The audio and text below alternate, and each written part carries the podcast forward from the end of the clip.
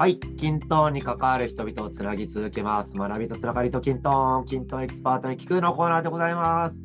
今回のゲストは小堀範行さんでございます。パチパチパチパチパチ。よよろしくお願いいたします。よろしくお願いします。そしてガラガラの声で申し訳ありません。もうちょっと延期しようかと思ったんですが、話したく無理をしてしまいました。こんな声で申し訳ないですが、よろしくお願いします。お願いします。はい、ということで、まずは小堀さん、簡単に自己紹介よろしくお願いします。はい。えー小堀紀之と申します。えー、ツイッターとか SNS では、はじめという、えーアカウント名で発信をしております。で、まあ、もともとですね、SNS 始めた時は、すごいあのビビってまして、全然本名と関係ない名前で始めたんですけど、まあ、最近まあいろいろまあ吹っ切れてきて、えー本名も出しつつっていうあの感じです。はい。で、まあもともとキントーンは、えー、とユーザーとしてですね、あの使っていまして、えー前職で、えーまあ、最近僕転職したんですけど、えー前の職場でですね、えーキントーンを知って、まあ、その可能性にですね、非常に魅力を感じまして、えーその時にですね、えー導入の担当だとか、えーまあ、管理者として、えー使ってました。で、その後、まあ、キントンのコミュニティにもいろいろ顔を出すようになって、で、よりですね、あのこの業務改善だとか、まあ、そういうところをメインで仕事にしていきたいだとか、またこう深くキントーンを知る中ですね、ユーザーとして、えーキントーンに深く関わっていく中で、まあ、プロの伴走っていうところですね、伴走支援のあのその仕事の、えーまあ、大切さだとか、あのそういう魅力に魅力を感じまして、えー、と今は、えー、キントーンの伴走支援をしている株式会社 iSIC に転職しまして、えーそちらでですね、キントーンを、えーメインで使った、えーお客様の支援というところをやっております。ありがとうございます。はい。アイシックの小堀さんということでよろしいんですね。あはいよろしくお願いしますよろしいですね。はいよろしくお願いしますありがとうございます。はいっていうことなんですよ、皆さん。ご存知でしたでしょうか。ということで、今日はですね、エキスパートに聞くっていう流れでお声掛けさせてもらったんですけども、 kintone 認定エキスパートっていう資格は、アプリデザインスペシャリストから流れる改善マネジメントエキスパートと、カスタマイズスペシャリストから経由しているシステムデザインエキスパート、2種類あるんですが、小堀さんは現時点だとシステムデザインエキスパートのフォルダーということでお越しいただいております。はい実はね、あのシステムデザインエキスパートに合格したってタイミングを僕はご一緒させてもらっていてです、なんて切ないとしても嬉しい 朝でしたっていうか、なかなかド M なイベントでしたよね。まあそうですね。ねまあ、まあ、もう一回ですね、ああの時は僕一勝一敗で、そうですね。はい、システムエキスパートの方は合格しましたが、うんもう一個の方は落ちているので、また、えー今年の夏再チャレンジしますので、まあその時またやりましょう。怖いな、結構胸に傷があんだよな。これ何をしたかっていうと、まあ、ツイッター上でね、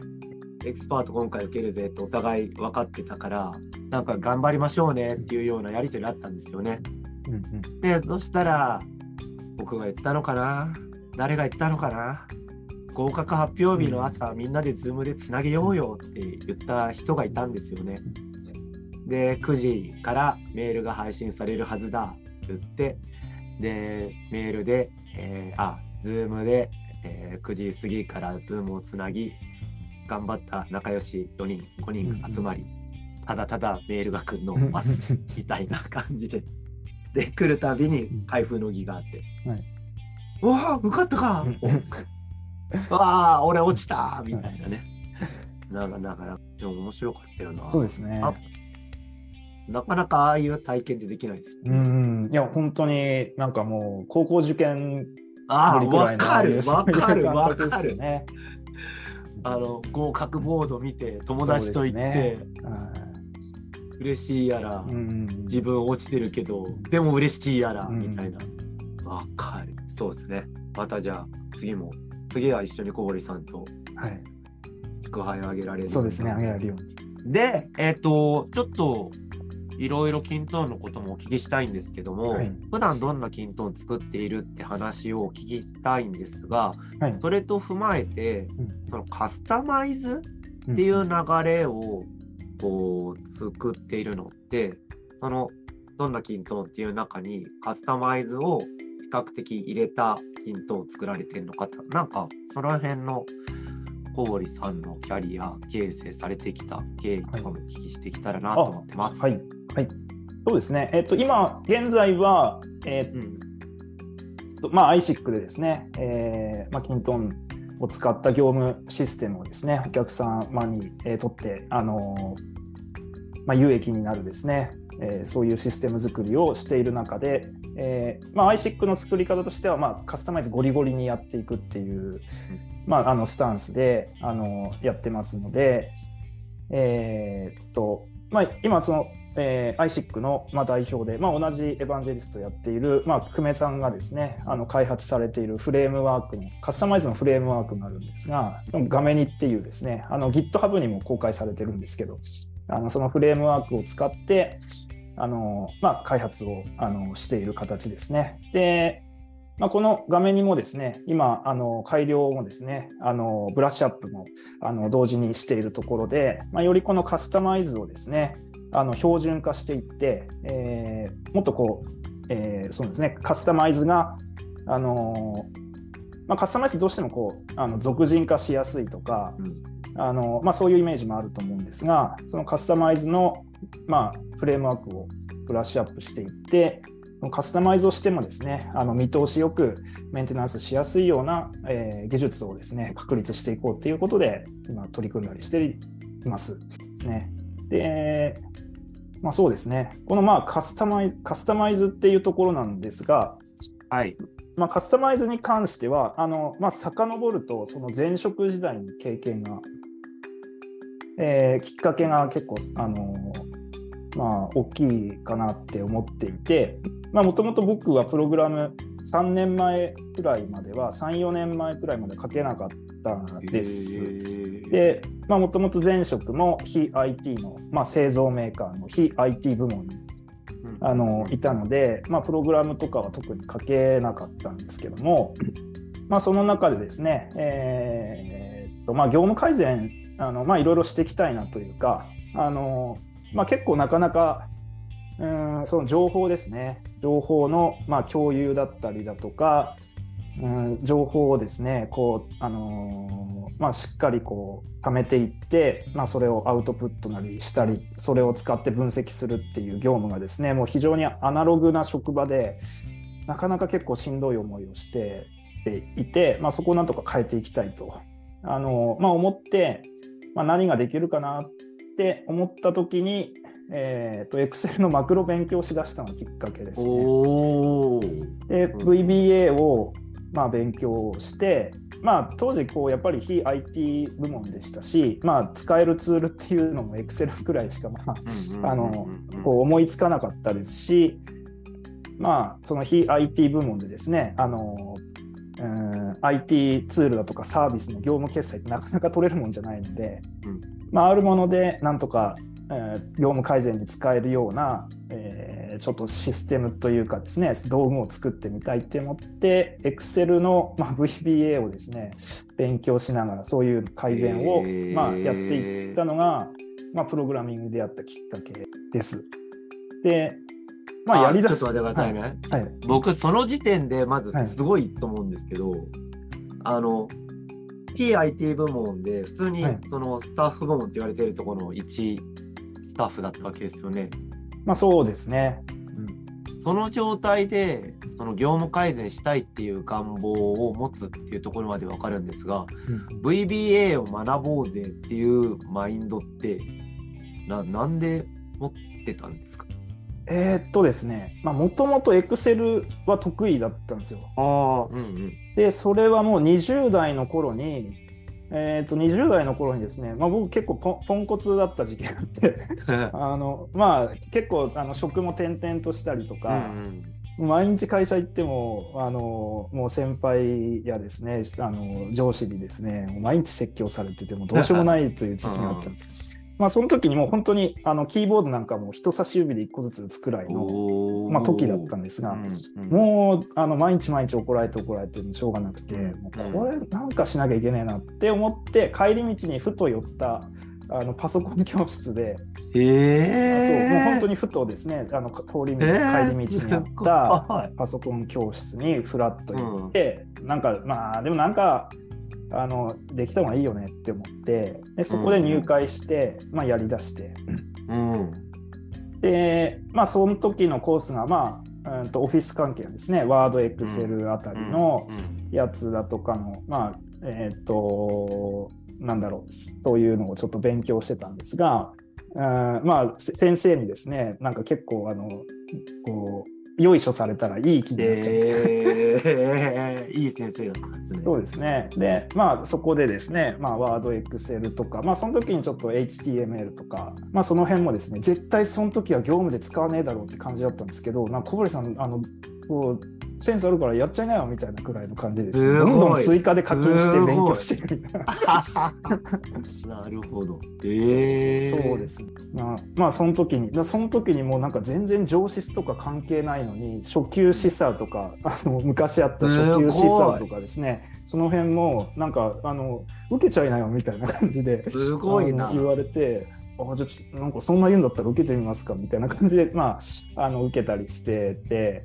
でそれでなんか割とこう自信がついてきて、うん、であのまあですね、まあ、毎日説教されてたけどなんか俺でもできるかもってなってこう盛り返していってっていう感じのところがあって。で、まあ、それでまあ、エクセルもですね、あのだいぶ、うんまあ、その時はマクロとか書けなかったですけど、うん、まあ、標準的な関数だとかあの、基本的な機能を使って、だいぶいろんなことができるようになってたので、その前職に、えーとまあ、入った時に、えー、その Excel 使ってですねいろいろちょっと自分で工夫したりしてやっていて、まあ、Excel 自体がやっぱりあのもうそのマクロ書かなくても結構割といろんなことができるようにはなってたんです。ただそこの一歩先ですね自分だけじゃなくてやっぱりえー、その自分情報共有やっぱ情報共有とかしていかなきゃいけない中で、うん、えーとその他の僕以外の人がそのデータをあの早く手早く入れれたりとか手早く集計してこう自動で出力できたりっていうのをやっぱあのしていかないと、まあ、僕一人でなんかいろいろ分析してもやっぱこう改善につながらないなっていうのもあったので。うんはいでそう出す時にじゃあどうするかっていろいろ試行錯誤してたらもうこれはあの何て言うんですかね、えー、もう VBA をなんかあの書いてプログラムで処理しちゃった方がなんか早そうだぞっていうのをなんかいろいろ調べてたらその結論にその時は行き着いて、えー、じゃあちょっとプログラミング勉強してみるかというところで勉強をしたんですね。すごいわ。なるほど。そこまででキュンキュンきちゃいます、ね。そうだからそう話がすごいと思うんですけどキントエヴァンジェリストのサイトに小堀さんのところのキーワードにリスキリングってキーワードがあって、うん。はい、最初どう好きなキーワードであるもののどういうキーワード位置づけかなと思ってたもう、うん、小堀さん自身がリスキリングし続けてるんですよね。なんかキャリア上って感じしますね。そうですね。まあ、割とあの、うん、こう学んでいくっていうのはなんかこう自分の中でも結構贅沢かなっていう、ね。うん、ところはあるので。すごいな。でしかもねそうやって先ほどのねその転職の話も含めてだけど何かしら踏み込んだきっかけで次のドアにつながるっていう経験もされ続けてるわけだからまたそれは胸張って言えるっていうかね、うんうんうん、言えるとこだよな。ごいな。面白い。何の質問してたんでしたっけね？あ、小堀さんのキャリアの話ばっかり興味がありました。ね、で、そうまあ、それで、うん、そう、普段使われてる均等で、うん。そうそう、カスタマイズとかが多いのかなって話、うん、あそうですね。で、なそうそうなんです。まあ、そんで、まあ、元は Excel から始まって、うん、で、そういうことをやっていって、まあ、やっぱり Excel で VBA でですね、マクロあの作作れるようになると、まあ、本当にいろんな幅が広がって結構 Excel だけでもですねあの社内のあの NAS とかとうまく使ったりして結構情報共有できる仕組みとか作れたりしてたんですけどで結構それで、まあ、あの成果もあのちょっと出たりして、まあ、味を占めてですねもっとやりたいなってもう思ってたんだけどなんかうんもうちょっとこう、うん、システマチックにもっと綺麗にというかできないかなっていうのを、まあ、いろいろ考え出してた時にあなんかまた調べてたらあなんかこうなんだろう。こうウェブサービスっぽい形とか作れないかなと思って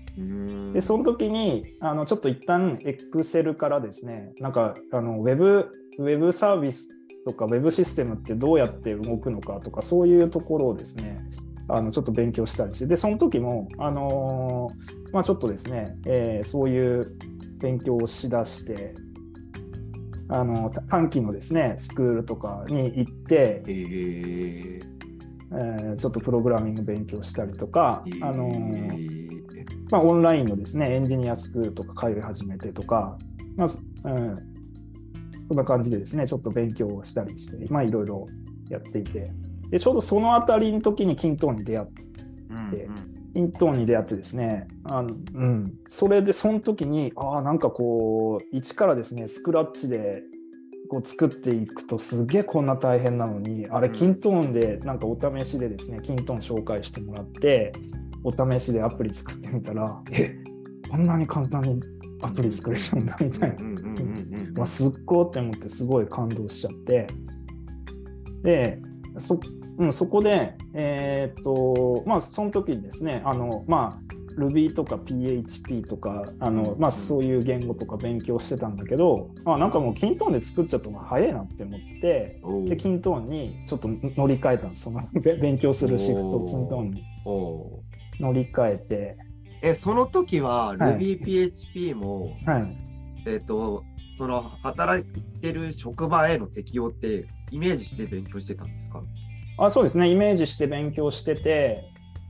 でなんかそういうサンプルとかも作ってデモとかはしたりしてたんですけど、うんうん、まあただやっぱりその実際にあのまあ Excel で作ってる時はまあ割となんかいろいろトラブったりしてもリカバリー自分で聞くなとかいろいろ思ってたんですけど、まあ、ウェブサービスとかチックになってくるともう一人じゃやりきれないなっていうちょっと限界に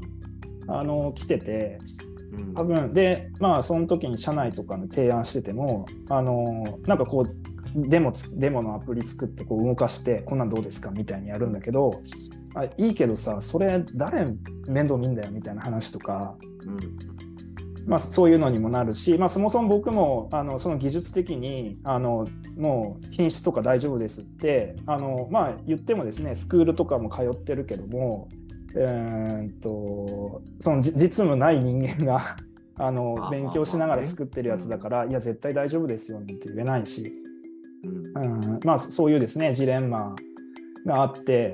でまあ提案とかはしてるけど多分これは、はい、あのそのそういう反対っていうかこれ大丈夫なの？って意見が出た時にいや全もうここは大丈夫です任せてくださいってやっぱ言えなかったんでその時。あ確かにね、うん、なここれはちょっとほあのこのまま社内で、えー、っとなんだろう活動していくんだったらちょっとやり方変えないといけないなって思ってた時期でもあったんで、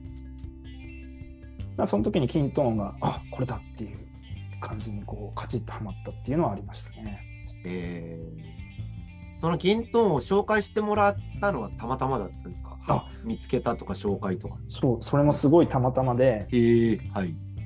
あの当時僕の、あのー、席。ほう部署たまたま？部署の席にの後ろにですねそこの事務所で使ってたサーバーがあったんですよ。僕の席の後ろに。ほうほうほうほうでしかもそのサーバーって僕らの僕が所属していた部署用のサーバーじゃなくて隣の部署のが使っているあのサーバーででも置き場所がないからたまたま僕の後ろの席に設置してあったみたいな感じで。でなんかある時期にそのサーバーのメンテナンスであの、ちょっとす、うん、あの何日かのスパンであのエンジニアさんが来てて。でまあどっちかどっちが声かけどっちから声かけたか忘れたんですけど、まあ、ちょっと話すようになったんですよね。うん、ででそんでまああのなんか当時僕は品質保証の部署にいたんですけど、あなんかあの小堀さん、品質保証の部署にいるのにプログラミングとか返して、あのなんか不思議ですねみたいな話になって、あそうなんですっていう話をしてて、で、実はこういうことやりたくて、あのちょっと業務の合間見て勉強しながらちょっとやってんですみたいな話をあのしてたら、あいや小堀さん、それだったら、あのキントーンという便利なツールがあってそれ結構マッチするんじゃないかなってあの、えー教えてもらって、あ、そうなんですかえーつって。で、無料であのお試しで使えるから、あのちょっとやってみればつって、あの無料お試しでちょっと使ってみたら、うわ、すっごっみたいな感じで。すごい。は いすごいな。うんこれ、ほんとたまたまですね。そう。あ、すいません。ちょっと子供の声が大丈夫か？うん。大丈夫だと思いますようん。えー、さっきのパソコン教室といい、今の話といい、すごいなんかたまたまのタイミングでとてつもない出会いができてる。え、そこからは、はいその社内への提案とかってうんトントン拍子だったんです